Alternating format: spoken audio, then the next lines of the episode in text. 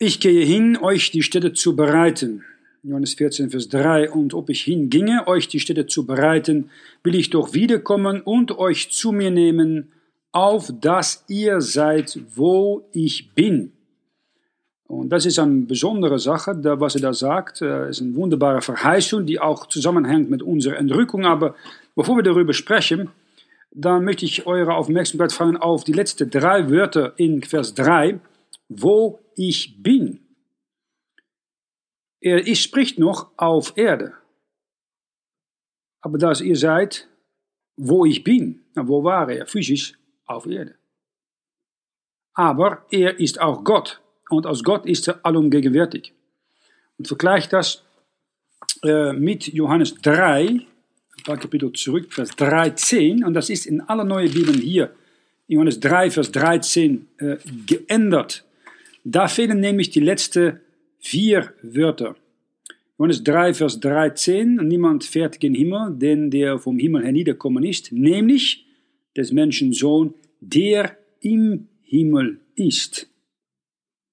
Jesus spricht von sich selber als Menschensohn, er ist, damals auf Erde, aber er sagt, er ist gleichzeitig auch im Himmel. Das kann er sagen, weil das ist ein Hinweis bezüglich seiner Gottheit, dass er allumgegenwärtig ist im Himmel und auf Erden. Das gleiche sehen wir hier erwähnt am Ende von Vers 3 von Johannes 14. Äh, ich will euch wiederkommen und euch zu mir nehmen, auf dass ihr seid, wo ich bin. Nou, da war er physisch auf Erde. Er kommt nicht zurück, um uns dann irgendwo wieder, wieder zurück zu platzieren. Er möchte uns mit sich nehmen im Himmel. Ähm, nun, hier, ähm, die Apostel, die äh, verstehen noch nicht genau die Gottheit des Herrn Jesus Christus. Weil in Vers 1 sagt er, glaubet ihr an Gott, so glaubet ihr auch an mich. Mit anderen Worten, damals haben die Apostel noch gedacht, gut, er ist vielleicht der Messias, der Gesalbte. Ja, aber Gott selber, das ist ein Schritt weiter. Aber ein wenig weiter im gleichen Kapitel, in Johannes 14, Vers 9, Entschuldigung, Vers 8, dann sagt Philippus zu Jesus, Herr, zeige uns den Vater, so genüget uns. Jesus spricht zu ihm, solange bin ich bei euch und du kennest mich nicht. Philippus, wer mich sieht, der sieht den Vater. Wie sprichst du denn, zeige uns den Vater? Und dann erklärt er das in Vers 10, glaubst du nicht, dass ich im Vater und der Vater in mir ist? Die Worte, die ich zu euch rede, die rede ich nicht von mir selbst. Der Vater aber, der in mir wohnet, dieselbe tut die Werke. Der Vater ist in Jesus Christus. Das heißt, eigentlich hat er gesagt, wer mich gesehen hat, hat der Vater gesehen. Das heißt, äh, wir sagen oft, dass die Augen die Fenster der Seele sind. Und Jesus sagt eigentlich, wenn du mich anschaust, siehst du meinen Körper, Körper des Sohnes, aber durch die Augen siehst du die Seele des Vaters. Er war eine perfekte Reinigkeit. Die Seele vom Vater, das Körper des Sohnes und der Geist war der Heilige Geist. Er braucht nicht von neuem geboren zu werden, hat den Heiligen Geist schon gehabt von seinem äh, Empfang an. Äh, wenn der Heilige Geist Maria gezeugt hat oder wie man das auch genau biologisch, genetisch äh, tut. Er war mit dem Heiligen Geist geboren, mit einem lebendigen Geist, niemals mit einem toten Geist geboren. Und das wird dann eigentlich hier nochmals erwähnt. Und dann kommt, pardon. Das ist eine der einzigen Verse, wo, Jesus sagt, er sei Gott. Ja. Offensichtlich, oder? Diese und Johannes 20, Vers 28 haben auch die Jehovas Zeuge als noch in ihrer Bibel stehen kannst du auch mal merken, wenn er mit einem Jehovas Zeuge spricht und dann äh, kannst du diese gebrauchen als Beweis, äh, Johannes 14 und Johannes 20, Vers 28, als Beweistext, dass Jesus Gott ist. Äh, Johannes 20, 28, Thomas antwortete und sprach zu ihm, mein Herr und mein Gott. dann sagt Jesus nicht, ja, hör auf, weißt du, das kannst du nicht mir ansagen, ich bin einfach ein normaler Mensch. Nein, da sagt Jesus zu ihm, weil du mich gesehen hast, Thomas, so glaubst du. Selig sind, die nicht sehen und doch glauben. Na, was müssen sie denn glauben? Dass Jesus Herr und Gott ist. Das ist ein Aspekt, nicht mal in der Jehovas Zeugebibel äh, geändert ist. Wenn man zum Beispiel Jehovas Zeugebibel nimmt, dann haben sie äh, geändert. Der 1. Timotheus 3, 16. Alle Schrift ist von, äh, Entschuldigung, äh, Gott ist offenbart im Fleisch. Das Wort Gott ist dann ersetzt mit er oder der. Also Jesus ist nicht mehr Gott da. Ähm, in 1. Johannes 5, 7 ist die Einigkeit rausgeholt. Haben sie geändert.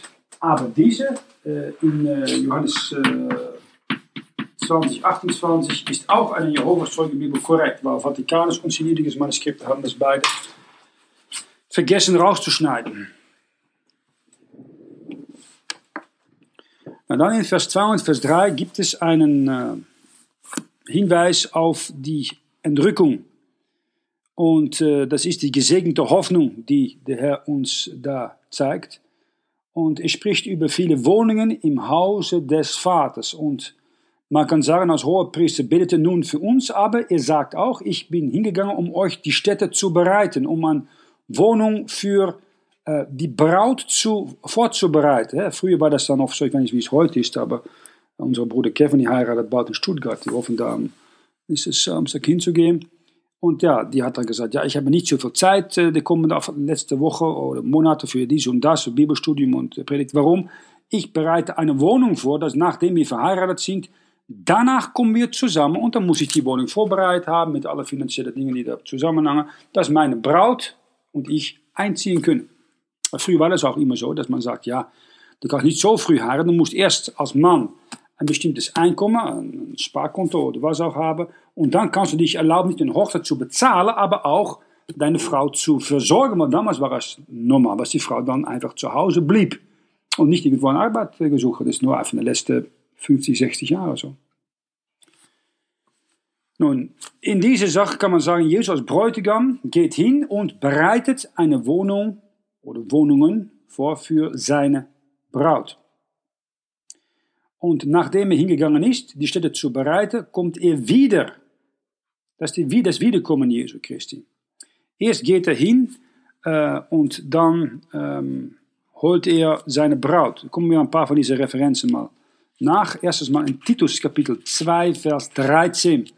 Das wird genannt die selige Hoffnung, die wir als Christen haben. Das heißt nicht, ich hoffe, dass ich vielleicht irgendwann mal in den Himmel komme, wenn ich gestorben bin. Aber in Titus 2, Vers 13 lesen wir, warten auf die selige Hoffnung und Erscheinung der Herrlichkeit des großen Gottes und unseren Heilandes Jesus Christus. Einmal erscheint er für sein Volk, für seine Braut. Und am Moment, dass er kommt, ist es ein Geheimnis, werden wir in einen Augenblick geändert. 1. Korinther Kapitel 15, Vers 51. 1. Korinther 15, 51, das war ein Geheimnis im Alten Testament. Siehe, ich sage euch ein Geheimnis, wir werden nicht alle entschlafen, wir werden aber alle verwandelt werden und dasselbe plötzlich in einem Augenblick zu der Zeit der letzten Posaune. Denn es wird die Posaune schallen und die Toten werden auferstehen unverweslich und wir werden verwandelt werden.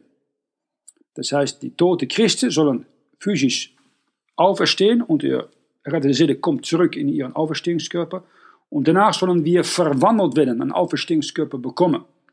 Das ist ein Geheimnis, das war vollkommen unbekannt an alle alttestamentlichen Heiligen. Das ist nur eine Sache, die offenbart wurde an Leibe Jesu Christi im Neuen Testament.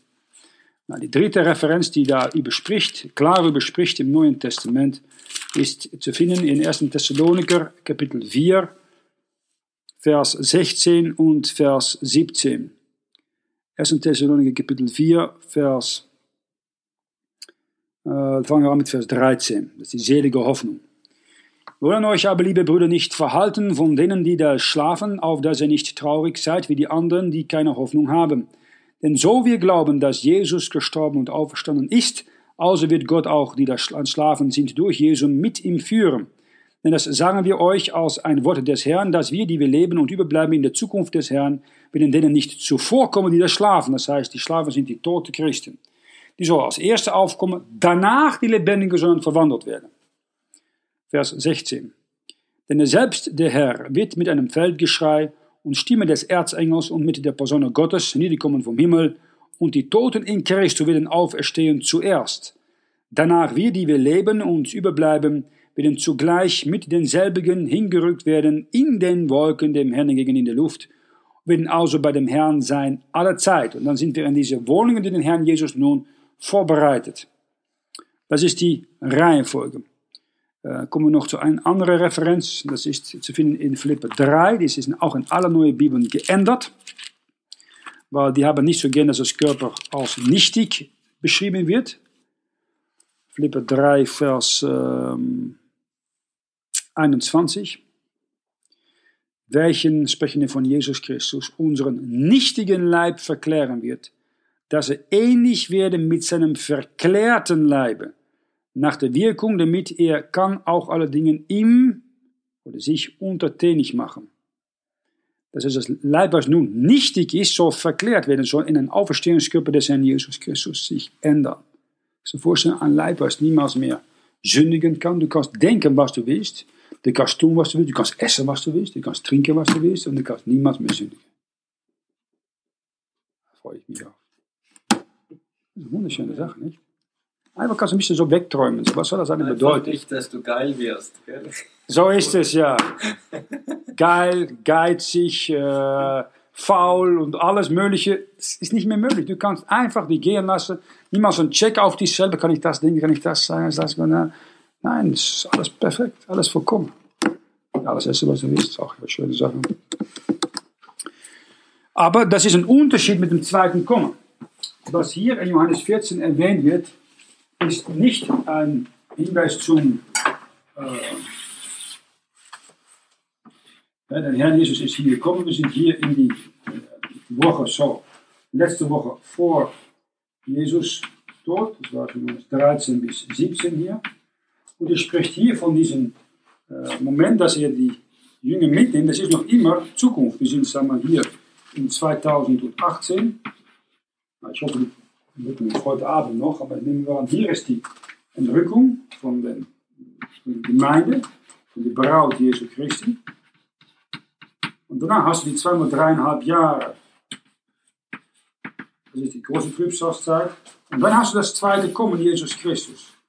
Und dann kommt er auf Erde. Hier nimmt seine Gemeinde mit und nimmt sie dann mit in den Wolken, in den Himmel zurück. In die Wohnungen, wovon er spricht. Im Vaterhaus. Und dann kommt er hier dann zurück und danach hat man diesen 1000 Jahre Friedensregierung. Nou, das zweite Kommen ist eigentlich das große Thema in der Heiligen Schrift, was wir ein paar Referenzen mal anschauen, um zu unterscheiden zwischen das zweite Kommen und die Entrückung.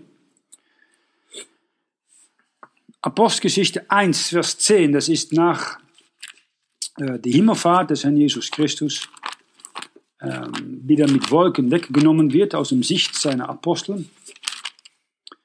Lesen wir, als sie ihm nachsahen, gen Himmel fahren, siehe, da stunden bei ihnen zwei Männer in weißen Kleidern.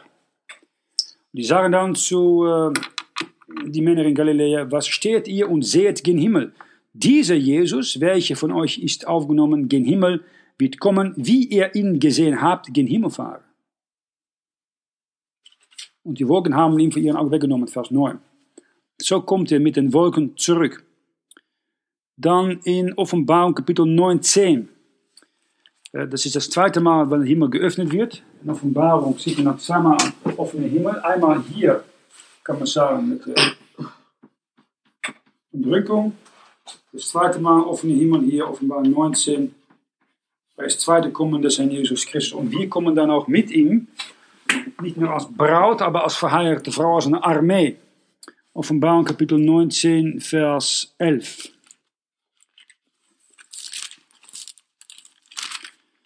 Und ich sah den Himmel aufgetan und siehe ein Weißpferd, unter dem darauf saß, hieß treu und wahrhaftig und richt und streitet mit Gerechtigkeit. Seine Augen sind wie eine Feuerflamme, wie in Offenbarung 1. Und seinem Haupt fiel Kronen. Und hatte einen Namen geschrieben, den niemand wusste, den er selbst, und war angetan mit einem Kleide, das mit Blut besprengt war, und sein Name heißt Gottes Wort. Und ihm folgte nach das Heer im Himmel, auf weißen Pferden angetan mit weißer und reiner Seide. Also es gibt auch Pferden, Tiere im Himmel. Ja, auch warum nicht das Paradies unter anderem im Himmel, dritte Himmel nun aufgenommen ist. Und Paradies ist eigentlich das persische Wort für Tiergarten, Zoo. Aus seinem Munde ging ein scharf Schwert, das er damit die Heiden schlüge. Und er wird sie regieren mit der eisernen Rute und er tritt die Kälte des Weins des, des grimmigen Zornes des allmächtigen Gottes. ist die Namen Vers 16, ein König aller Könige und ein Herr aller Herren. Dann kommt er, um Herrschaft auszuüben, dann kommt er mit militärer Gewalt, um ein Friedensreich reinzubringen. Das ist nicht der Fall bei der Entrückung. Dann hat man äh, damit verbunden auch ein, äh, Entrückung bevor das zweite Kommen von Trübsalheiligen. Das ist vielleicht schon wichtig, um noch mal kurz zu erwähnen. Ähm, kommt nach Matthäus 24. Weil alle Pfingstcharismatiker nehmen diese Entrückung von Trübsalheiligen und wenden die an für die Gemeindezeit und sagen deswegen, ja, schau mal, die Gemeinde muss durch die große Trübsalzeit minimal teilweise ziehen. Das stimmt nicht. Matthäus 24, Vers 27. Denn gleich wie der Blitz ausgeht vom Aufgang und scheinet bis zum Niedergang, also wird auch sein die Zukunft des Menschensohns. Aber ein Aase, da sammeln sich die Adler. Bald aber nach der Trübsal derselbigen Zeit werden Sonne und Mond den Schein verlieren und die Sterne werden vom Himmel fallen und die Kräfte der Himmel werden sich bewegen. Und alsdann wird erscheinen das Zeichen des Menschensohnes am Himmel. Und alsdann wird heulen alle Geschlechter auf Erden und werden sehen kommen des Menschensohn in den Wolken des Himmels mit großer Kraft und Herrlichkeit. Und er wird seinen, äh, senden seine Engel mit seinen Posaunen und sie werden sammeln seine Auserwählten von den vier Winden von einem Ende des Himmels zu dem anderen. Was bedeutet das? Ähm, Matthäus 24, Vers ähm, 40. Denn werden zwei auf dem Felde sein, einer wird angenommen und die andere wird verlassen werden, eine gespaltene Entrückung. Vers 41, zwei werden malen auf die Mühle, eine wird angenommen und die andere wird verlassen werden. Und das ist eine, eine gespaltene Entrückung, verbunden mit Jesus als Menschensohn, Vers 39, 37, 44. Und das heißt, dass am Moment, dass Jesus kommt, hier kommt er zurück als Menschensohn. Sohn des Menschen. Und was er reinbringt, ist, was wir nennen Himmelreich.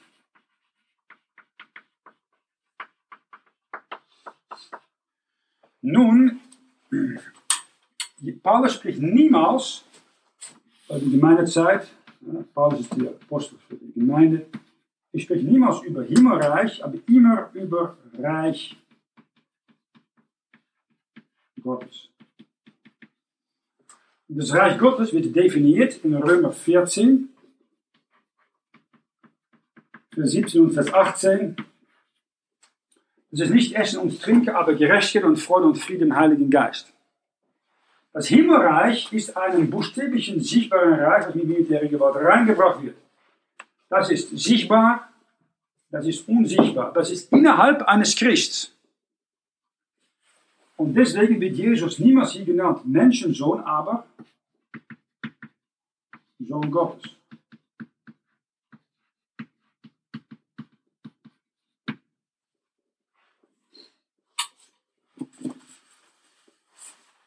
Die Gemeinde ist verbunden mit Jesus als Sohn Gottes. Er wartet ihm, entrückt zu werden. Beim zweiten Kommen kommt er zurück mit seiner Gemeinde auf Erde. Aber, haben wir gesehen, dazwischen gibt es noch eine Entrückung von Trübsal Heilig. Das ist sehr wichtig, wahrscheinlich so irgendwo hier, vermute ich. Und die ist eine gespaltene Entrückung. Eine, eine wird angenommen, die andere haben wir gesehen, äh, wird hinterlassen. Das beste Beispiel sehen wir in Matthäus äh, 25, die erste 13 Vers ist das, äh, bei diesen fünf Törichte und fünf weise Jungfrauen. Die fünf Törichte, die haben nicht genügend Öl mitgenommen. Die fünf Weise haben genügend Öl mitgenommen. Und wenn die Bräutigam kommt, dann äh, sagen die äh, fünf Törichte zu die Weise, hey, gib uns von eurem Öl. Dann sagen sie, nein, nein, das geht nicht, weil uns haben wir nicht genügend für uns selber. Das heißt, die Törichte müssen Öl kaufen. Öl ist ein Bild vom Heiligen Geist. Du kannst nun nicht Heiligen Geist kaufen hier. Aber hier ist die System ein System von schon Glauben und Werken. Beides. Du musst beharren bis ans Ende. Dann wirst du selig. Ende von dieser Zeitperiode. Das ist hier ist eine gespaltene Entrückung, dass diejenigen, die ihn erwarten, die gehen mit, die nicht erwarten, die bleiben hinten. Fünf törichte Jungfrauen. Und die Jungfrauen sind Trübsalheiliger, nicht zu tun mit Christen. Die Christen sind schon lange weg. Das heißt, es gibt eine, eine Rechnung für die Gemeinde und danach eine für die Trübsalheiligen hier. Das sind die 144.000. Ja, die sind verbunden mit 144.000, ja. Die haben dann gepredigt, die hier, und dann werden die dann hier entrückt. Weil die sehen man in, 100 in Offenbarung 14 im dritten Himmel. Aber dort werden auch Heide dabei sein. Ja, auch Heiden sind dabei. Heidegemeinde, Ja. oder? Ah, keine Gemeinde, weil die Gemeinde ist eigentlich schon weg, aber Heiden. Also die Gläubige Gemeinde, die aus der. Zeugniszeit, weißt Ja. du, Pergamus. Ja, genau. Aber die sind, das ist die sehr große Schare, weil Heiden können sicher errettet werden. In Offenbarung 7 gibt es zwei Gruppen. Die erste Gruppe hast du schon erwähnt, äh, von die 144.000. Und die zweite Gruppe wird danach erwähnt als eine getrennte Gruppe. Offenbarung 7, Vers ähm, 3 bis Vers 8 beschreibt die 12 mal 12.000 Juden aus den jüdischen Geschlechter. Äh, beschädige die Erde nicht noch das Meer noch die Bäume, bis dass wir versiegen die Knechte unseres Gottes an ihren Stirnen. Also Gott hat ein Zeichen, wo er äh, an die 144.000 ähm, Kennzeichen, wahrscheinlich ist das Wort Jehova, die 144.000. Und ich vermute, die gehen dann rund, um zu predigen. In der ersten Hälfte von Trübsalzeit und Mose und Elia, die predigen hier in Jeruzalem, die erste Hälfte von Trübsalzeit. Und ähm, dann ist der Mensch der Sünde dann, die dann hier als, als Friedefürst äh, versucht reinzukommen, aus Rom. Rom ist dann einfach noch einmal als, als zeg maar, religieuses System da, als Welt äh, religiöses System. Und äh, die zweite Gruppe, die dann äh, auch Errettete sind, die kommt von Vers 8 ab in Offenbarung 7. Danach, so nach der ersten Gruppe von Juden, äh, sah ich und siehe eine große Schar, welche niemand zählen konnte, aus allen Heiden und Völkern und Sprachen von dem Stuhl stehend und von dem Lamm. Das sind Heiden, Errettete, Heidengläubige. Eine große Schar, na, die beide werden entrückt hier und da kommt eine Gruppe noch, die dann beharren muss bis ans Ende. Das ist nicht mehr so lustig, weil Rom ist hier zerstört. Rom wird zerstört. Diesen Führer von Rom, das ist der Mensch der Sünde, die wird getötet. Schaia 11 hat een slechte rechte Auge, een slechte rechte Arm. Wie Hitler, Napoleon, wie Kaiser Wilhelm. Kommt zurück von den Toten mit in zijn, zijn Geist ist das der Geist von Judas Iskariot aus der Abgrund, Apollyon. Die Seele ist des Drachen, der Feind. Der Schöpfer vom letzten Papst. Dann tötet er Mose und Elia. Und danach platziert er einen Götzenbild in den Tempel Jerusalem und geht nach Babylon. Und Babylon wird hier am Ende dann mit Feuer zerstört. Und danach geht er dann zurück nach Jerusalem, versucht Jerusalem einzunehmen und dann bei Megillah wird er dann getötet, den Kopf zu schlagen. Der Kopf schlussendlich wird dann endlich äh, zertreten von der Samen der Frau Jesus Christus, eine Erfüllung von 1. Mose 3. Aber nach dieser Zerstörung von Rom und Mose und Elia, die dann auferstehen sollen, sind, vermute ich, dass hier entweder direkt oder in, in, kurz danach eine Entrückung stattfindet von diesem Trübsalheiligen. Ich vermute zusammen mit Mose und Elia. Das kann ich nicht beweisen. Äh, und das ist nur diejenigen, die auf ihn warten, die heilig leben. Das ist wichtig, das ist eine Bedingung, weil es ist Glaube plus Werke. Aber bis hier, und von hier ab, ist es nur Glaube. Das heißt, was die Charismatiker tun, die sagen dann von ja, äh, nur wenn du den Herrn erwartest, kannst du mitkommen. Das machen sie dann, diese machen sie dann diese Entrückung. Dann machen sie immer Angst, ja, wenn du dann nicht recht mit dem Herrn bist oder erwartest du nicht, dann kommst du einfach nicht mit. Aber Problem ist, hier ist durch Glaube alleine, jeder, der von neuem geboren ist, die im Leibe Christi passiert ist durch Glaube an Jesu Christi Blut, geht mit, wenn Jesus dich ruft. Du bist nämlich Teil von sein Leib. Hier ist das anders. Hier ist es Glaube plus Werken, maar nicht bare bis ans Ende, dann kannst du das Heil verlieren. Dann musst du mit Element von Werken, warten, heilig leben und so weiter, um mitzugehen, wie die fünf weise Jungfrauen, die ihm erwarten und genügend Öl haben. Mit anderen Worten, bist nicht froh, dass du vor den Rücken geboren bist und nicht irgendwo hier oder hier. Du warst immer eine Art von Unsicherheit. Aber wenn das Wort nicht recht da ist, dann ist das Problem, dass dann heute viele sagen, ja, weißt du, wir müssen doch minimal hier oder hier durchgehen. Und dann geht man schauen auf das Antichrist, auf Merkzeichen des Tieres und alle möglichen Dinge. Und man verliert die selige Hoffnung. Man kann nicht seine Seele verlieren, man kann seine Kroon verlieren. Maar mit, voll mit Angst.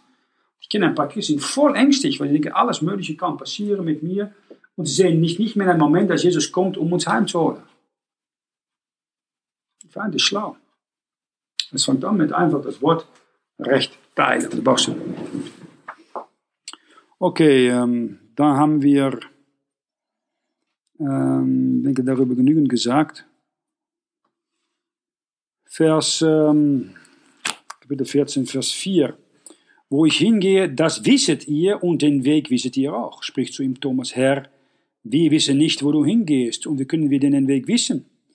Jesus spricht zu ihm, ich bin der Weg und die Wahrheit und das Leben. Niemand kommt zum Vater, denn durch mich.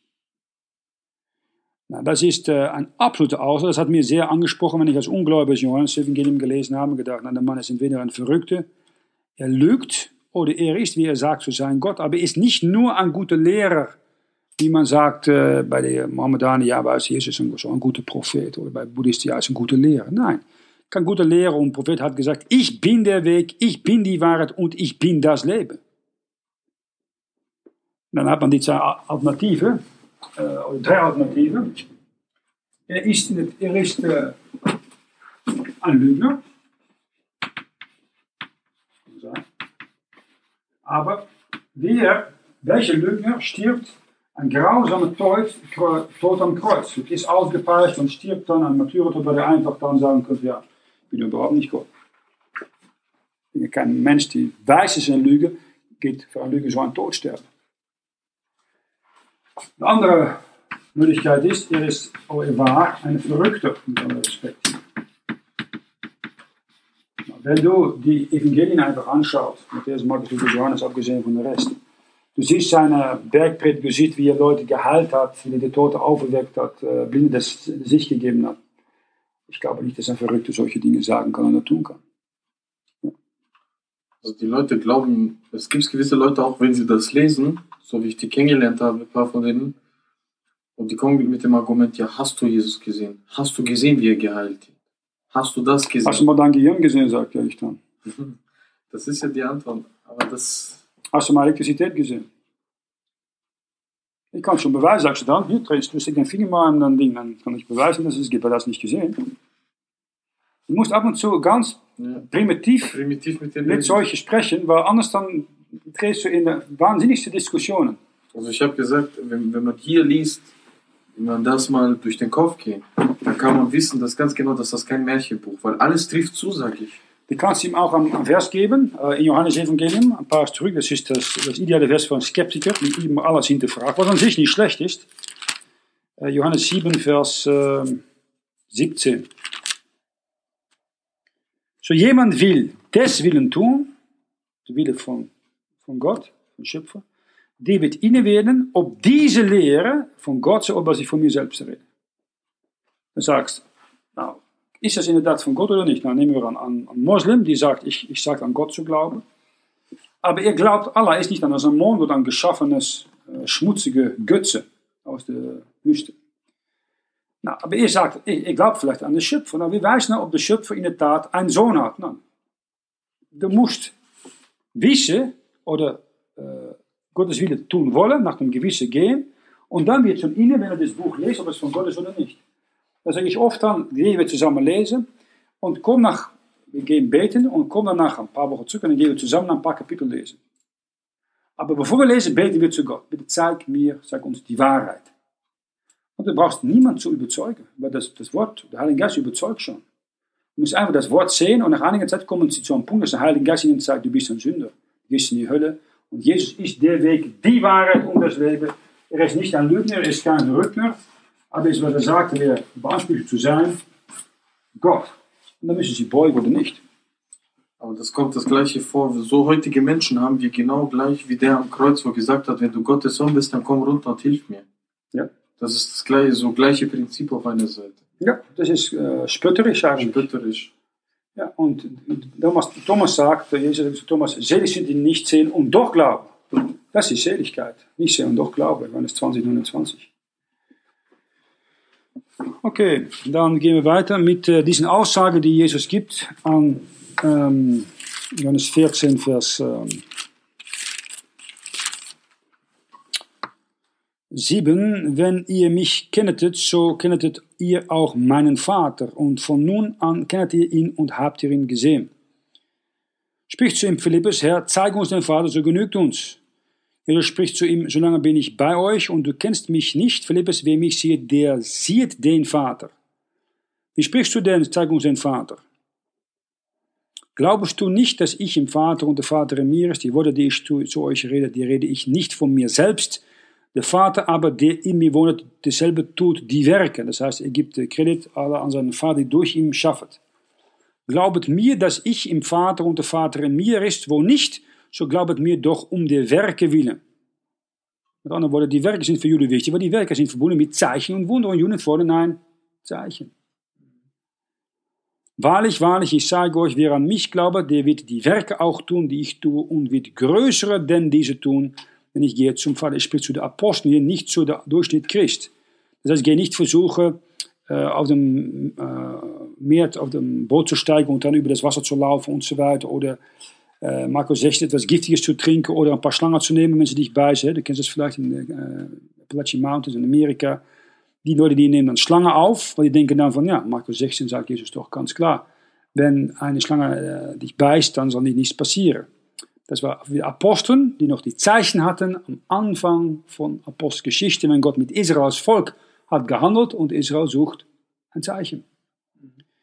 Das ist nicht für uns als Christen heute. Was ihr bittet werdet in meinem Namen, das will ich tun, auf dass der Vater geehrt werde in dem Sohn. Das ist ein wunderbarer Verhalten, die kannst du auch aufschreiben, um zu beanspruchen in Zeit von Not und Bedürfnis.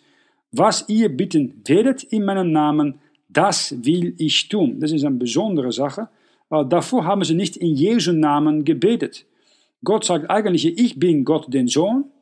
Äh, wenn ich zum Vater komme, hört er mich immer. Aber wenn ihr nun bittet in meinem Namen, soll Gott, mein Vater, dich als äh, euer Vater da sein und auch das Gebet hören, wenn du in meinem Namen betest. Das ist eine äh, Sache, die dann später ausgearbeitet wird in Johannes 16, Vers 24.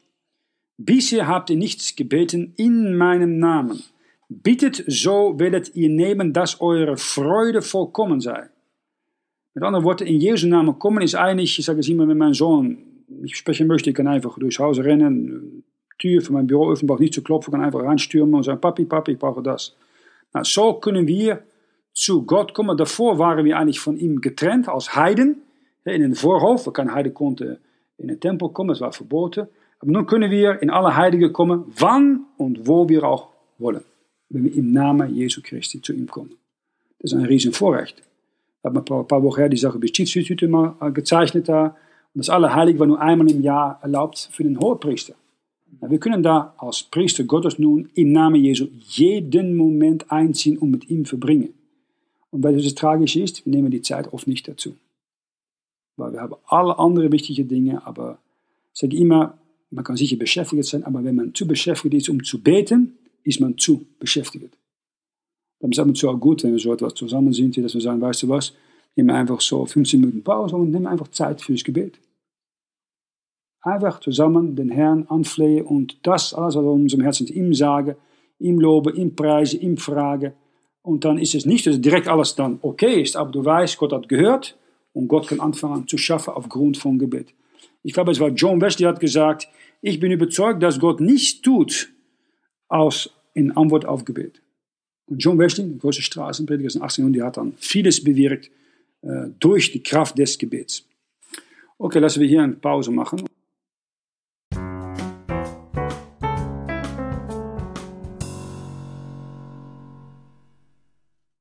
Des Heiligen Geistes nicht über die Verheißung von Mohammed.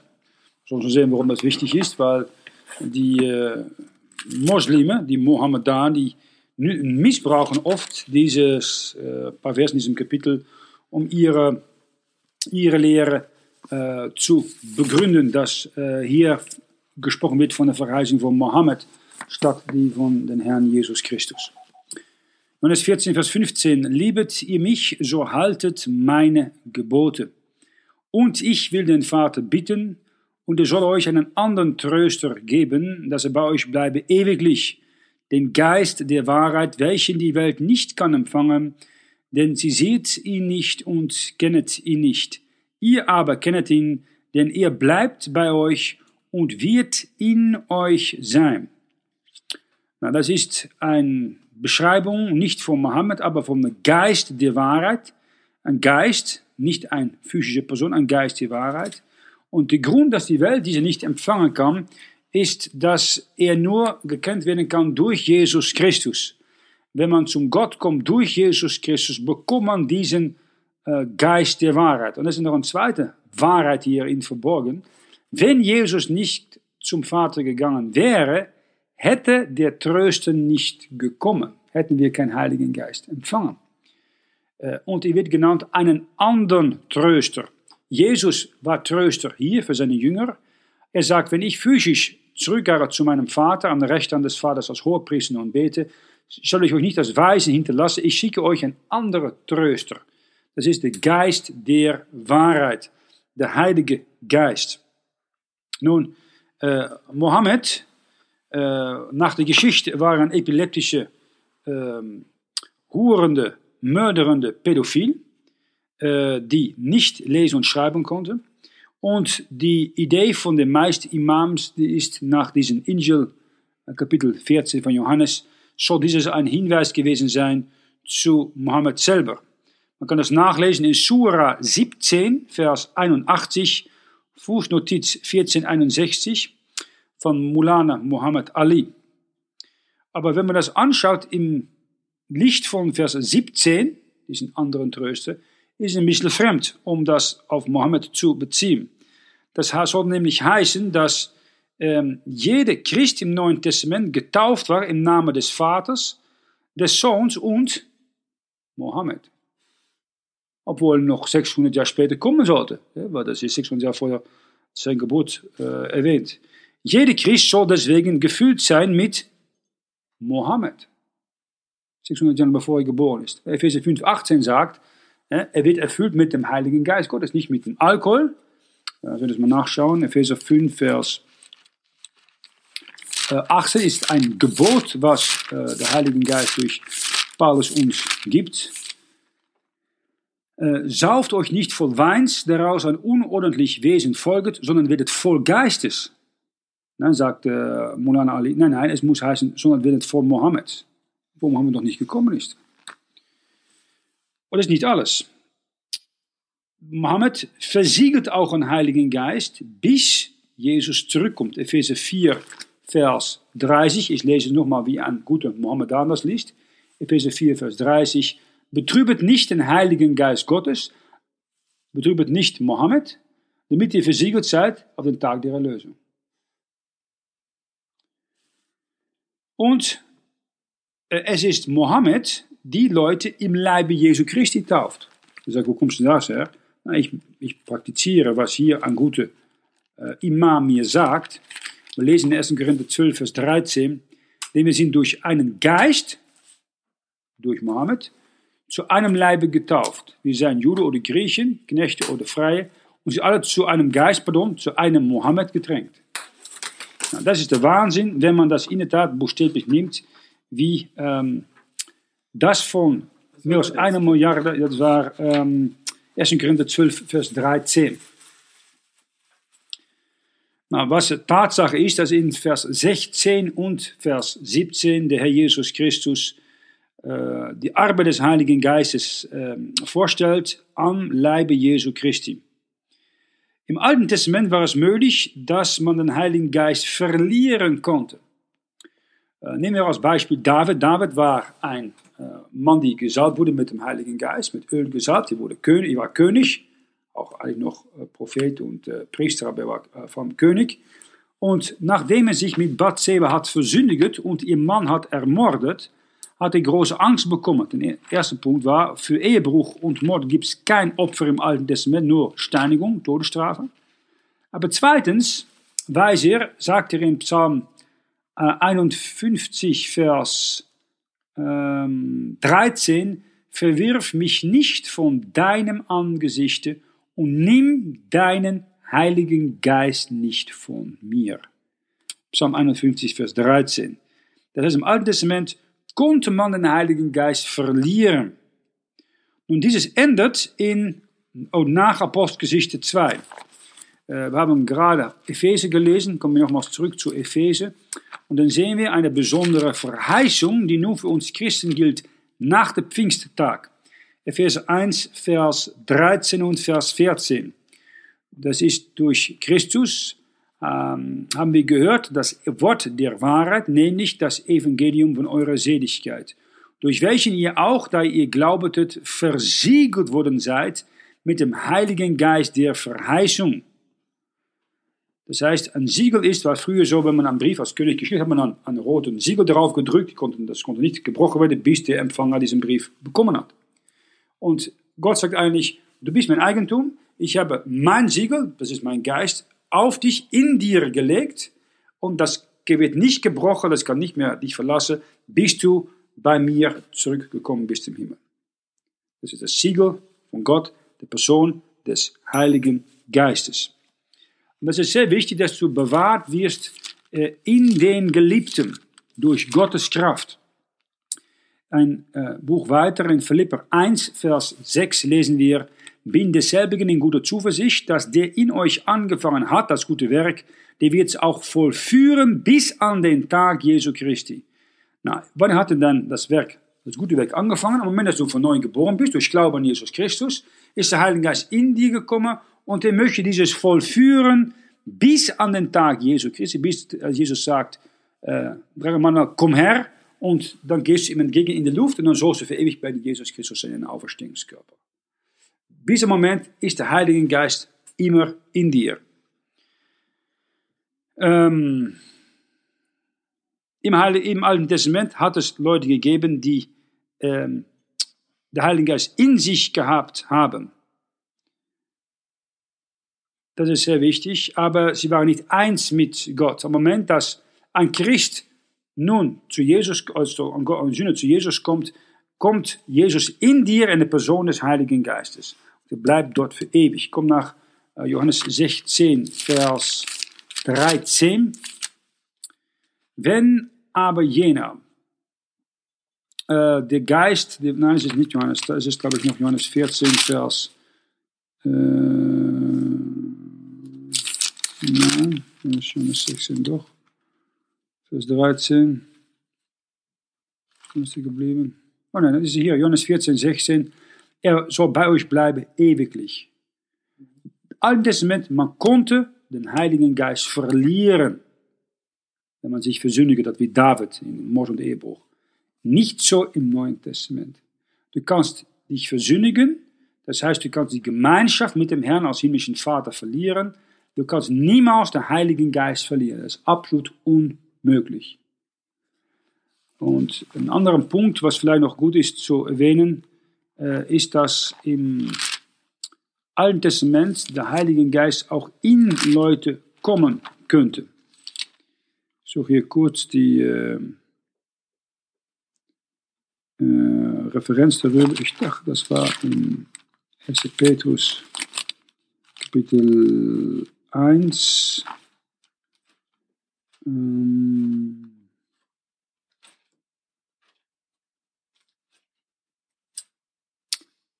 Essen Kapitel, 1. Petrus Kapitel 1.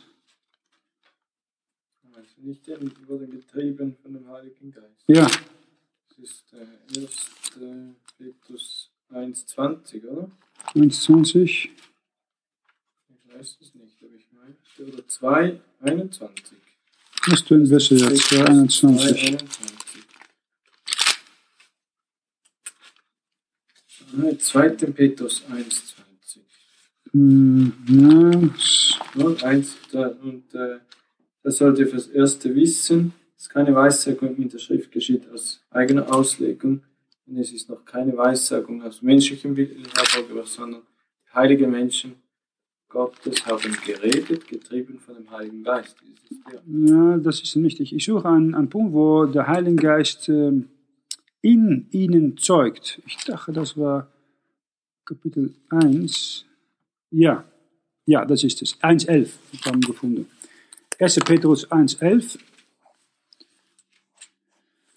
Fangen wir mit Vers 10. Nach welcher Seligkeit haben gesucht und geforscht die Propheten, die von der zukünftigen Gnade auf euch geweissagt haben und haben geforscht, auf welche und welcherlei Zeit deutete der Geist Christi, der in ihnen war und zuvor bezeugt hat, hat die Leiden, die in Christus sind und die Herrlichkeit danach.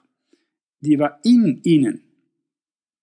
Äh, man, man sollte immer sagen, ja, nein, der Heilige Geist kam auf Leute im Alten Testament. Nein, er kam in ihnen, aber konnte sie auch damals wieder verlassen, wie der, zum Beispiel bei, bei äh, Samson. Samson hat der Heilige Geist äh, ihm verlassen, hat sich nicht äh, gereinigt, ist keine Sünde bekannt, ohne Opfer gebracht und hat den Heiligen Geist zurückbekommen.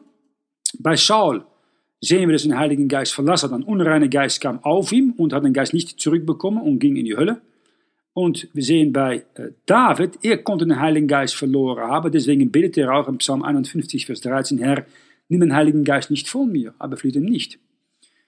Hier sehen wir im Neuen Testament, der Heilige Geist ist in dir und bleibt bei euch ewiglich. Das ist eine sehr wichtige Verheißung, die kein niemand im Alten Testament hat und auch nicht im Trübsalzeit hat, weil dann kann man sein Heil verlieren, wenn man nicht beharrt bis ans Ende und die Werke durchzieht bis ans Ende. Das ist eine sehr außerordentliche Sache. Und nochmals, oft, oft wenn man es ehrlich ist, eigentlich kann man Gott dankbar sein, dass du nun in dieser Zeit geboren bist. Wenn du zurückschaust, wie viel Mal sollst du den Heiligen Geist nicht verloren haben, wenn du noch unter dem alten Bund warst oder in Trübsalzeit warst, wenn du damals geboren bist. Nachteil ist wieder in dieser Zeit, wenn man Jesus nachfolgt, ja, dann kommt der Ärger, Trübsal, Verfolgung. Das war nicht so im Alten Testament. Da wurde man physisch, materiell gesegnet. Das ist nicht die Verheißung, die wir als Christen haben. Vers 18 von Johannes 14. Ich will euch nicht weisen lassen, ich komme zu euch. Es ist noch um ein kleines. So wird mich die Welt nicht mehr sehen. Ihr, seine Jünger, aber sollt mich sehen, denn ich lebe und ihr sollt auch leben. Er zeigt indirekt seine Auferstehung von den Toten und sagt, einmal sollt ihr auch auferstehen. An denselbigen Tage werdet ihr erkennen, dass ich in meinem Vater bin und ihr in mir und ich in euch. Das ist eine geistige Einheit, wo eigentlich äh, Jesus sagt, okay, ich bin das ewige Wort, Gott das ewige Wort, eins mit Gott der Vater. Wenn ihr zu mir kommt, seid ihr in mich und ich in euch. Mit anderen Worten, das ist nun passiert. Jesus Christus lebt in dir, Kolosser 1, Vers 27, einer der Geheimnisse Christi. Und du bist in Christus. Und im Moment, dass du in Christus bleibst, sollst du auch viel Frucht tragen. Das Thema von Johannes 15, Vers äh, 5 im nächsten Kapitel. Ich bin der Weinstock, ihr seid die Reben. Wäre mir bleiben und ich in ihm, die bringt viel Frucht, denn ohne mich könnt ihr nichts tun. Jeder Mensch möchte Frucht tragen. Aber das Problem ist, dass Gott will die Frucht durch dich ausarbeiten. Nur eine Bitte, stehe ihm nicht im Weg. Wie älter ich werde, wie mehr ich sehe, ich muss ihm einfach nicht im Weg stehen. Und da kann er schaffen. Wer meine Gebote hat und hält sie, der ist es, der mich liebet. Wer mich aber liebet, der wird von meinem Vater geliebt werden. Und ich werde ihn lieben und mich ihm offenbaren. Das ist ein wichtiges Prinzip. Das Prinzip ist, Gehorsam, Glaubensgehorsam, führt zu einer persönlichen Offenbarung von Gott und der Vater und Gott und Sohn. Und wenn du äh, mal Kinder hast, sehr wichtiges Prinzip, sie müssen einfach lernen, dich nachzufolgen. Das Verständnis kommt später. Erst kommt die Nachfolge. Das ist auch bei uns so. Wenn Gott sagt einfach, äh, tu das, Zeuge, hör auf damit, mit dieser Sünde, war es auch. Gott sagt nicht, willst du bitte überlegen, um das vielleicht, ja bitte, kannst du das, so ist Gott nicht. Tu das, hör damit auf. Na, ich habe einen Befehl ist Befehl. Gott das sagt, muss ich es tun. Wenn du es tust, dann kommt später, dass du denkst, ah, aha, Erlebnis. Nun verstehe ich, warum er das gesagt hat, nun hat er mich für das bewahrt und darum konnte ich, wenn ich das gehorcht habe, diese Segen bekommen oder diese Erkenntnis bekommen. Die hätte ich niemals bekommen, wenn ich einfach nicht hier einfach gehorcht hätte. Wenn du scha schaust in deinem Leben, kommen Punkte, dass du sagst, wahrscheinlich musst du einfach blind tun, was Gott dir sagt. Wenn du es nicht tust, er weiß besser, er kennt die Folge von Sünde und in Unglaube Entscheidungen nehmen. Tu das nicht. Oder er sagt ab und zu, schau mein Volk Israel im Alten Testament, sie haben so viel Elend gehabt mit 40 Jahren in der Wüste, einfach weil sie in Unglaube verweigerte, mich nachzufolgen. Das ist das Problem. Ähm, ich denke persönlich, dass wir viel Segen vermissen, weil wir oft in Unglaube verweigern, Schritte zu nehmen. Wir denken, ich denke, Holländer sind auch schlimm darin. Wenn du ein Holländer etwas sagt, bevor du anfängst zu arbeiten, sagt er schon, ja, aber. Ja, aber. Ja, aber. Ich kann mir vorstellen, du bist Kommandant in äh, Armee, äh, Rekrute hier in der Schweiz oder da in Serbien, Balkan. Und du musst in den Krieg du sagst tegen de 100 Jungs, Jungs, wir gehen heute nach Attacke, wir gehen erst dann und dann und dann. Klar? Die alle 100, ja, aber. Und da war noch ein anderer, das geht nicht. Es ist unmöglich, so eine Gruppe zu führen. Zu führen. Und das ist die moderne Christenheit. Die moderne Christenheit hat kein einziges Interesse, um etwas zu tun. Die haben immer, ja, aber es ist so kalt. Aber ich verstehe es nicht. Äh, muss es echt so sein? Du bist schon hart. Kannst du nicht ein bisschen angenehmer sagen? Kennst du das? Die heutige Gemeinde ist kein Armee mehr, es ist eine Art von Kaffee- und Kuchen-Tisch geworden. Und wenn er dann sagt, möchten für den Herrn etwas tun, dann sind nicht viele Leute, die sagen, ja, Punkt, ohne Aber. Die meisten haben ein Aber. Na, wenn das so ein Aber sagt, sagt Gott, okay, ich respektiere das schon. Wenn du drei, vier, fünf, sechs, zwanzig Abers habt. Aber du kannst nicht erwarten, dass ich meinen Segen über dich lege, wenn ein anderer Bruder einfach sagt, ja, Punkt, ich gehe in Glaube, ich gebe ihm meine Kenntnis, ich gebe ihm Offenbarung von meinem Wort, von meiner, mich als Person, ich gebe ihm meinen Segen, Mehr als über dich, weil du sagst immer, ja, aber, und dann kommt wieder eine Ausrede. Das ist das Problem. Gott sucht äh, Männer, die in Glaubensgehorsam gehen und seine Gebote halten. Geht in die ganze Welt. Predigt es an alle, Kreaturen. Folge mich nach, ich werde euch zu Menschen Fische machen. Das tut Jesus, nicht wir spricht zu ihm Judas, nicht der Iskariot, Herr, was ist es, dass du uns willst, dich offenbaren und nicht der Welt? Mit anderen Worten, äh, er betet auch nicht für die Welt, offenbart sich nicht der Welt, er offenbart sich nur an seine Jünger. Und das ist ein wichtiges Prinzip, dass Jesus sagt, meine Jünger sind mir viel wichtiger als dieses Weltsystem. Äh, ein gutes Beispiel ist äh, Johannes, der das Evangelium geschrieben hat. Äh, beim letzten Abendmahl fragt Johannes, Herr, äh, wer ist es? Wer ist derjenige, der dich verrat? Und Johannes, er sagt dann alleine zu Johannes, wenn ich ihm diesen bisschen gebe, diesen bisschen Brot, dem ist es. Und Judas sitzt an seiner linken Hand und Jesus gibt Judas Iskariot den bisschen. Und nur Johannes sieht das und hört das. Und dann sagt dann später Simon Petrus, hey, du musst es mal fragen. Und Johannes sagt es dann Petrus und so weiter. Aber schlussendlich ist das Prinzip, dass wenn du am Herzen des Herrn bist und nah bei ihm bist, kann Gott dich vieles offenbaren von ihm als Person. Das offenbarte nicht an die Leute dieser Welt oder an weltgesinnte Christen. Äh, größter Witz sage ich immer, wir sehen nicht oft, dass Jesus sich freut. Aber er sagt irgendwo in Evangelien, äh, es freut mich, äh, Vater im Himmel, dass du diese Weisheit den Verständigen äh, nicht gezeigt hast und die, äh, wie sagt man das so, die, die äh, Unmündige hat er das offenbart. Das freut ihn. Oh Gott, es freut euch, dass Gott sagt, Gott, weißt du was, ich habe dieses Buch, nicht die Theologe hier an Zürich Uni und so weiter, nein, ich habe es euch zwei hier, ich habe es euch offenbart. Diese Dinge, die es in kein Griechischen, Hebräischen oder was für Text zu finden sind, sind einfach ganz klar auf Deutsch. Haben es abgelehnt, ihr nicht, deswegen gebe ich euch eine extra Offenbarung. Das ist Gott. Das gefällt ihm. Na gut, wir waren in Holland zehn Jahre her und ich habe in die alte Antik Antiquariate, die Buchhandlungen besuchen und so ein Stöppchen suche. Und dann kam ich da zwei Lutherbibeln, parallel Hebräisch, Deutsch, Griechisch, Deutsch, aus 1740, original. Nou, normaal für so etwas 4.000, 5.000 Stutz. 90 Euro. 90 Euro. Weil sie denken, ja, das ist alte Luther, weißt du, niemand will es mehr haben, so altmodisch und schlechte Texte und schlechte Hebräische. Gott hat gesagt, weißt du, das ist ein Witz von Gott. Das ist eine kostbare Sache, kannst du haben für 90 Stutz. Das ist typisch. Das ist Gott.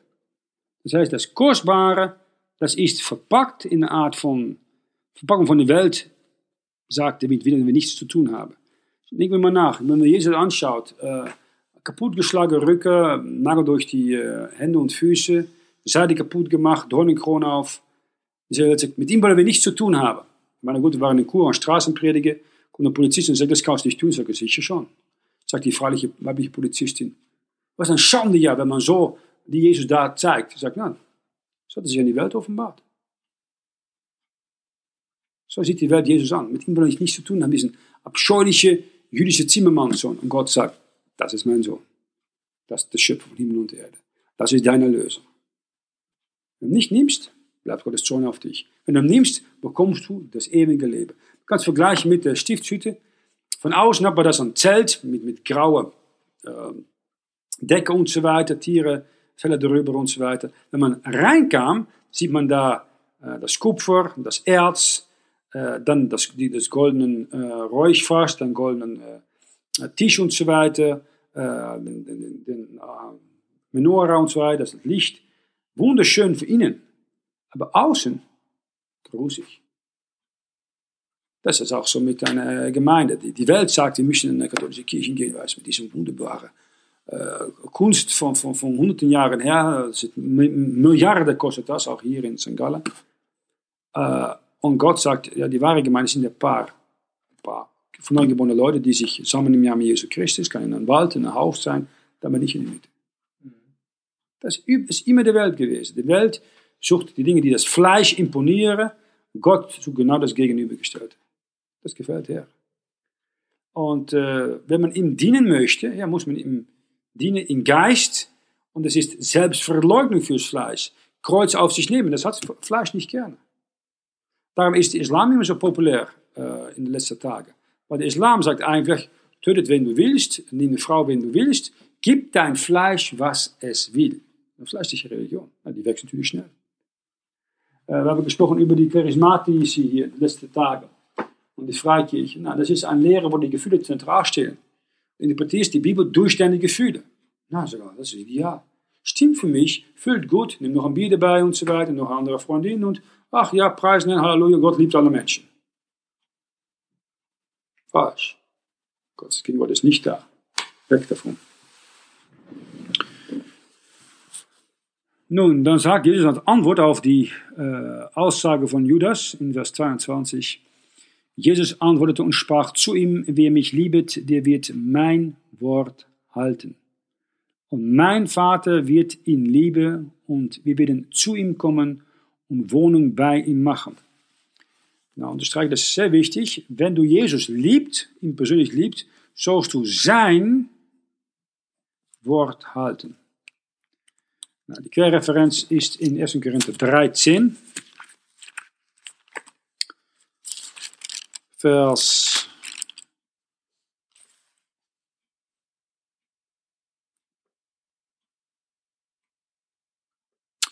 sechs.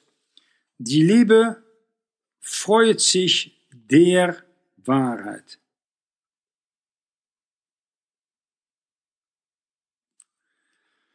Wenn du sprichst über Liebe, sagen die Leute oft, ja, Liebe, du musst alles akzeptieren, du musst Toleranz für jede Sünde, du musst alle Sünde und Sünder akzeptieren. Nein. Liebe freut sich in der Wahrheit. Die Frage ist, was ist die Wahrheit? Dein Wort ist die Wahrheit. Es gibt nur ein Buch, was die Wahrheit ist, ist die Heilige Schrift von Luther im deutschsprachigen Raum. Wieso? Das hat Gottes Atem, Odem darauf, sichtbar in seine Früchte. Wenn du Jesus liebst, wirst du sein Wort halten. Nou, wenn wir einen Muslim haben, ja, wir, leben, wir lieben Gott auch. Nein, lebt nicht. Warum nicht? Oh, Gott offenbart sich in Jesus von Nazareth. Wenn du ihn liebst, sollst du sein Wort halten. Das Wort Gottes ist verboten, in alle großen Muslimländer überhaupt reinzunehmen. Saudi-Arabien, Iran und so weiter ist nicht erlaubt. Sie hassen Jesus Christus. Das heißt, bis in ein, Bibelkreis, spricht mit Christen, schauen, schauen sie gut an in ihre Augen, wenn du dieses Buch öffnest, daraus vorliest und predigst. Das zeigt alles. Wenn sie sich in die Wahrheit freuen, haben sie Freude in diesem Buch. Wenn sie da sagen, das ah, ist nicht das Buch, es ist eine, äh, Kritik an diesem Buch, ist Kritik an der Herr Jesus Christus. Das ist ein sehr wichtiger Punkt, weil das ist euer Schutz. Gibt so viele christliche Leute heute, die sagen, Christus sein, öffnen das Buch, dann kommt die Spaltung und dann bist du nicht mehr so populär, kann ich dir versichern. Hassrede, immer so eng denkend und alle möglichen Dinge. Und das gehört dazu.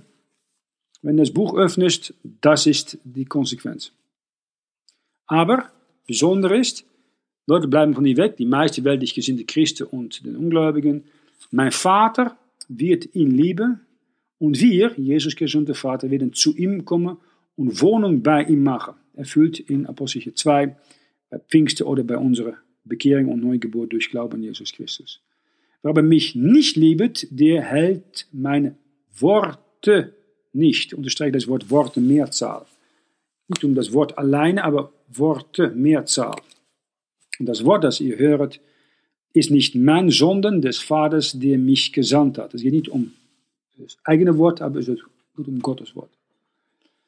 So, jetzt habe ich zu euch geredet, weil ich bei euch gewesen bin, aber der Tröster, der Heilige Geist, nicht Mohammed, welchen mein Vater senden wird in meinem Namen, den noch Zukunft, Apostel 2, derselbige wird euch alles lehren und euch erinnern alles des, das ich euch gesagt habe. Na, ihr habt den Heiligen Geist bekommen. Äh, Gott der Vater hat ihn geschickt, nachdem ihr euch bekehrt habt.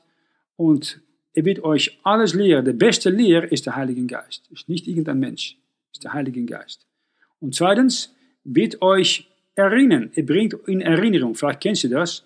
Bist man am Prediger, Zeuge mit jemandem oder ein Gespräch und plötzlich gibt der Herr dich ein paar Referenzen oder Dinge im Kopf. Denkst du vielleicht, ja, ich habe schon monatelang nicht das Alte Testament oder das und das Buch gelesen. Und Gott Heiliger gibt so, patz, patz, patz, gibt so im Kopf. Straßenpredigt, in Gesprächen mit Ungläubigen oder, oder Christen, die Suchende sind. Gott gibt es in dir. Aber du musst schon was Zeit nehmen, um das erstens selber zu lesen. Du brauchst dich einfach zu öffnen für dem, was Gott dir zeigt und sagt.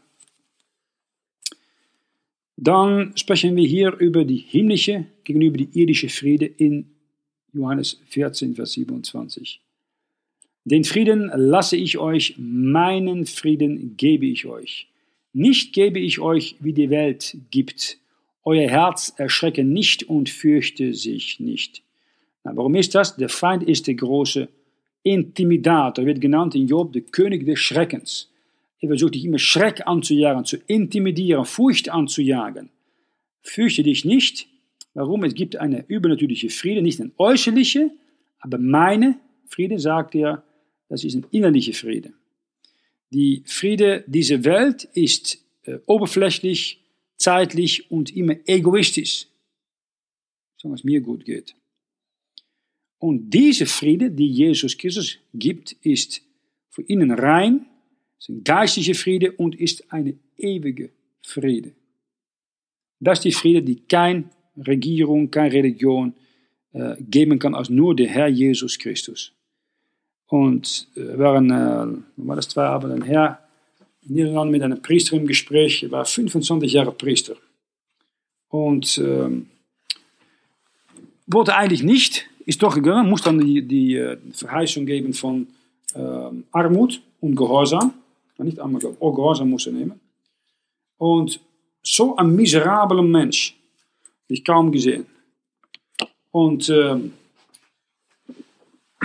kein Frieden mit Gott, hat sein ganzes Leben gegeben, er ist nicht heiraten, an äh, Leute und an nun Behinderte. Da habe ich gedacht, 60 Jahre alt, den größten Teil des Lebens weg, niemals eine Frau gehabt, Kinder gehabt, Familie gehabt, kennt Jesus Christus nicht, weiß nicht, wo er hingeht, wenn er stirbt. Ich sage, ja, mag ich mal fragen, wo gehst du hin, wenn du sterben musst? Ja, in eine Vorstufe. Das heißt, sie gehen ins Fegefeuer. Ja, so kann man das auch sagen.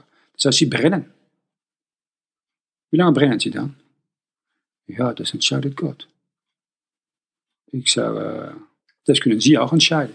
Sie brauchen nicht zu brennen. Es gibt kein, äh, Sie gehen direkt in die Hölle, wenn Sie sterben, in ihrer Sünde. Ja, das ist Ihre Interpretation. Und dann haben wir das ein bisschen erklärt, was Evangelium ist und was es äh, tun kann, dass das einzige ewige Opfer Jesu notwendig ist, nicht irgendwo eine Wiederholung dieser gotteslästernden, blasphemischen Messe. Und dann konnte er noch für ihn beten. Da habe ich gedacht, hat sich bedankt, Traktat aufgenommen, habe ich gedacht, er hat nichts. Weißt du, ein Priester hat nichts, weißt du das? Er hat kaum ein Einkommen. Er ist Eigentum mehr oder weniger der katholischen Kirche. Wenn er außerhalb der katholischen Kirche geht, hat er keine Pension, hat er nichts mehr. Er kann, hat keine Arbeit. Ich weiß nicht, was er in Arbeit gelernt hat. Er kann nichts. Ist gebunden. Sie haben ihn reingenommen und keine Chance, dass er rauskommt. Er kennt keine Friede vom Herrn. Tragisch. Und das ist mit den meisten Leuten so in unserer Umgebung. Sie haben ein bisschen Rambasamba vielleicht, sie haben eine Lehre, eine Arbeit, aber die meisten haben keine Frieden. Weißt du, was sie dann tun? Sie haben Drogen, sie haben Rauchen, sie müssen Alkohol haben, sie müssen Sex mit so und so haben und dann hoffen sie, dass sie damit eine kleine zeitliche fleischliche Friede oder Freude bekommen. Dann sind sie wieder allein. Und da öffnen sie sich mit diesen Sünden für alle unreine Geister, für Teufel. Wenn sie dann nach 40, 50 Jahren lang sterben, dann sieht man sie verbittert. Ohne Friede. Und haben keine Ahnung, wo sie hingehen. Und manche wissen auch, dass sie in die Hölle gehen. In einen schrecklichen Zustand. Das ist, das sind die meisten Schweizer hier. Und der Herr sagt, ich gebe euch meinen Frieden. Die ist umsonst. Ihr habt gehört, dass ich euch gesagt habe, ich gehe hin und komme wieder zu euch. Hättet ihr mich lieb, so würdet ihr euch freuen, dass ich gesagt habe, ich gehe zum Vater, denn der Vater ist größer denn ich. Nun habe ich es euch gesagt, ehe denn es geschieht, auf dass, wenn es nun geschehen wird, dass ihr glaubet. Das Thema. Das Thema von Johannes 7 ist immer Glaube. Jedes Kapitel kommt zurück auf zwei Punkte. Wer ist Jesus? Und zweitens, durch Glaube alleine hast du das ewige Leben. Komm als äh, Beispiel darin in Johannes 20, Vers 30. Johannes 20, Vers 30. Auch viele andere Zeichen tat Jesus vor seinen Jüngern, die nicht geschrieben sind in diesem Buch. Diese aber sind geschrieben, dass ihr glaubet, Jesus sei Christus, der Sohn Gottes, und dass ihr durch den Glauben das Leben habet in seinem Namen. Vers 31 sind die zwei Gründe, warum jedes Kapitel von Johannes geschrieben wurde. Dass du glaubst, dass Jesus von Nazareth, der Zimmermannssohn aus Nazareth, der Christus, der Gesalbte, der Sohn Gottes ist. Und zweitens, dass ihr durch den Glauben alleine, ohne Werke, das ewige Leben habt, das ein bleibendes Besitz. Das ist, warum jedes Kapitel hier geschrieben ist. Und nun habe ich euch gesagt, ehe denn es geschieht, auf das, wenn es nun geschehen wird, dass ihr glaubet. Vers 30, ich rede, werde hinfort nicht mehr viel mit euch reden, denn es kommt der Fürst dieser Welt und hat nichts an mir. Der Fürst dieser Welt ist der Teufel und der Antichrist. Und er ist Teil von diesen ähm, Obrigkeiten, die von Paulus erwähnt werden. Komm nach ähm, Epheser Brief, Epheser Kapitel 2, Vers 2 in welchem ihr auch weilend gewandelt habt, das heißt in diese Übertretungen und Sünden, nach dem Lauf dieser Welt und nach dem Fürsten, der in der Luft herrscht, nämlich nach dem Geist, der zu dieser Zeit sein Werk hat in den Kindern des Unglaubens. Den Fürsten, der in der Luft herrscht, das ist diesen Gott dieser Welt, der Teufel. Wenn ich weiter in Epheser Kapitel 6, Vers 12 lesen wir, denn wir haben nicht mit Fleisch und Blut zu kämpfen, sondern mit Fürsten und Gewaltigen, nämlich mit den Herren der Welt, die in der Finsternis dieser Welt herrschen, mit den bösen Geistern unter dem Himmel. Das ist ein geistlicher Kampf, womit wir zu kämpfen haben, nicht mit Fleisch und Blut. Fürsten und Gewaltigen, die sind unter diesen dieser Welt, der Teufel, platziert. Nun, dieses Wesen wurden gerichtet am Kreuze Golgotha. Kommen wir nicht weiter nach Johannes 16, Vers 11. Um das Gericht, das der Fürst dieser Welt gerichtet ist. Er ist gerichtet am Kreuze Golgotha. Und am Moment, dass Jesus da am Kreuz ging, hat er da in die Öffentlichkeit diese Sieg errungen. Ich komme nach Kolossense Kapitel 2, Vers 14 und Vers 15. Und ausgetilgt die Handschrift, so wie der uns war, durch Satzungen entstund und uns entgegen war und hat sie aus dem Mittel getan und an das Kreuz geheftet, hat ausgezogen die Fürstentümer und die Gewaltigen und sie Schau getragen öffentlich und einen Triumph aus ihnen gemacht durch sich selbst. Das ist auch ein schöner, muss ich dabei sagen. Die Sache mit Römer 8,3, weißt du noch, die Sache mit durch die Sünde. Äh, als kleine Referenz hier in Vers 15. Hat eine Schau aus ihnen gemacht.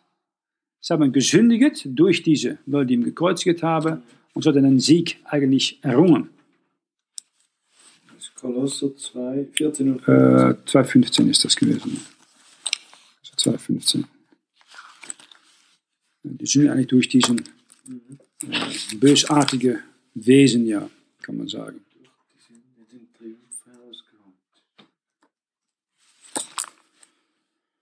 Vers 31, aber dass die Welt erkenne, dass ich den Vater liebe und ich also tue, wie mir der Vater geboten hat, steht auf und lasset uns von ihnen gehen.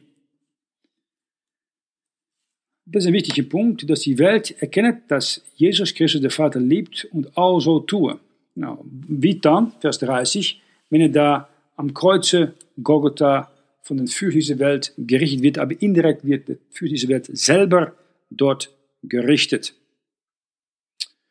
Nun, dann sollen wir, ich denke vielleicht nächstes Mal sollen wir das mal beschreiben, diesen ähm, Christus und der Weinstock erwähnen, die ersten acht Versen von Johannes Evangelium. Und das ist nicht eine theologische Beschreibung des Leibes Jesus Christus. Das ist eine Bildsprache, die Jesus Christus hier erwähnt. Der Ausdruck in mir in Vers 2 und in Vers 4, 5, 6, 7. Keine der elf äh, Jünger, die da sind, sind in Christus in Johannes Kapitel 15. Es gibt auch kein Leib Christi bis nach der Kreuzigung. Und nicht einer der Jünger äh, war in diesem Leib bis Apostelgeschichte 2, wenn der Heilige Geist nach unten kam mit Pfingsten. Und in die Briefe von Paulus sehen wir oft, dass kein Christ wird beschrieben als ein Zweig oder als ein Weinstock oder dass sie Mitglieder sind von äh, ein Weinstock. Sie sind Mitglieder von seinem Leib, nicht äh, Rebe an einen Weinstock. Das ist ein Bildsprache. Das heißt, diese ganze Versen in Johannes 15, dass Jesus der Weinstock ist und sein Vater ein Weingärtner und wir sind die Reben, sind mäßig geschrieben an Juden. Bevor das Kreuz unter dem Gesetz und das Thema ist Frucht tragen. Ein wenig Frucht, kein Frucht, mehr Frucht und viel Frucht. Vers 2, äh, dass sie mehr Frucht bringen. Vers 4, wenn man kein Frucht bringt, wird man ins Feuer geschmissen. Und viel Frucht bringen. Vers 5, Vers 8, nochmals viel Frucht bringen. Drei Leute, keine Frucht, mehr Frucht, viel Frucht. Äh, sehr wenige trinken viel Frucht. Die meisten Christen trägen geistig gesprochen keine Frucht und ein paar trägen ein wenig Frucht. Ähm, dann vielleicht gut, um nochmal äh, ein bisschen zu lesen. Johannes 15, Vers 1. Ich bin ein rechter Weinstock und mein Vater ein Weingärtner. Ein jeder Rebe an mir, die nicht Frucht bringet, wird er wegnehmen, und ein jeder, die der Frucht bringet, wird er reinigen, dass sie mehr Frucht bringen. Ihr seid jetzt rein um des Worts willen, das ich zu euch geredet habe. Das ist sehr wichtig. Äh, wenn du rein sein möchtest, brauchst du dich zu reinigen durch Gottes Wort. Wenn du Gottes Wort nicht hast, bist du auch nicht rein. Das ist ein Kennzeichen nicht von allen neuen Bibeln. Das sind meist unreine Christen, die lieben diese neue Übersetzungen liebe weltliche Bibel, liebe Unreinigkeit.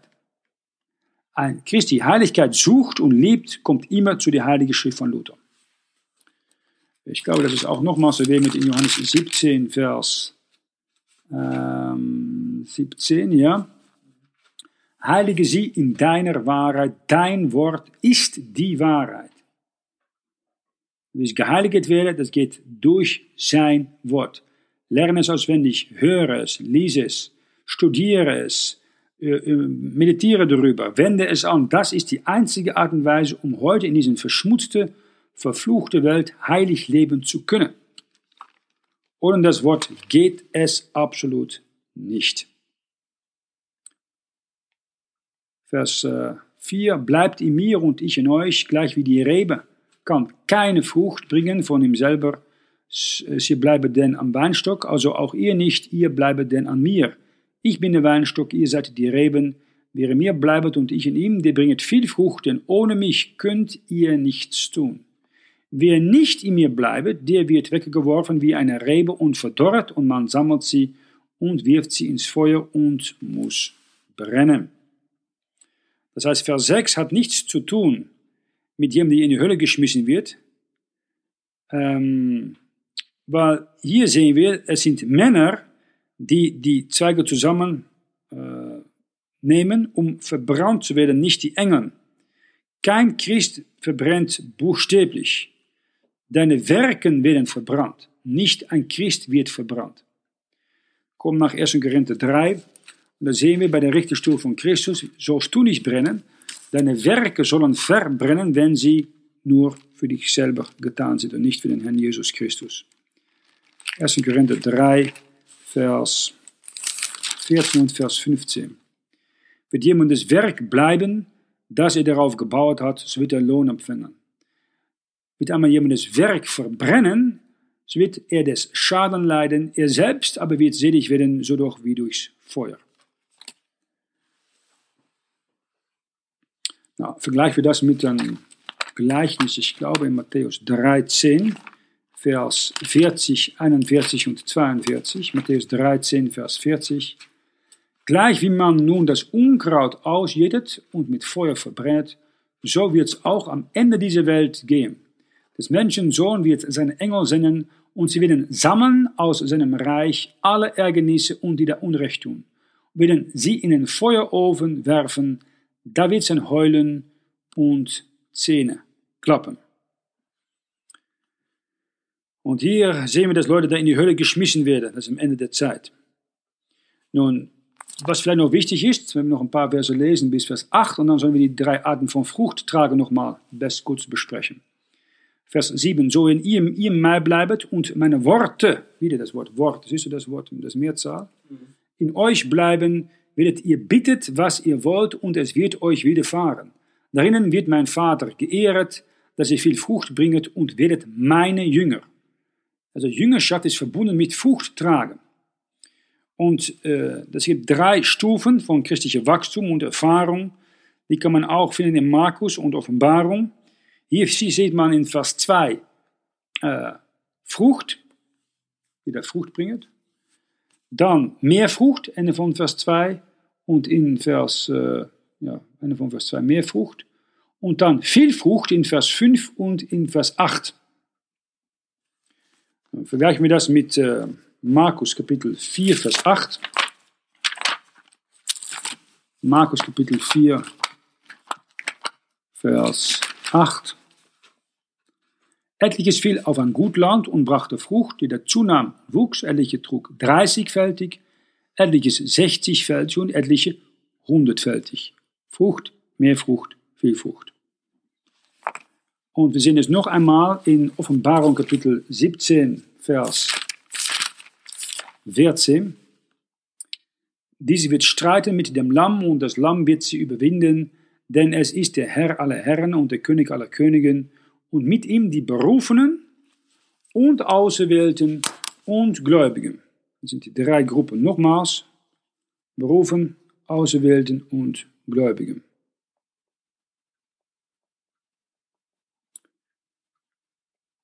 Und man sieht sie auch in Johannes 15, Vers 2 bis Vers 8.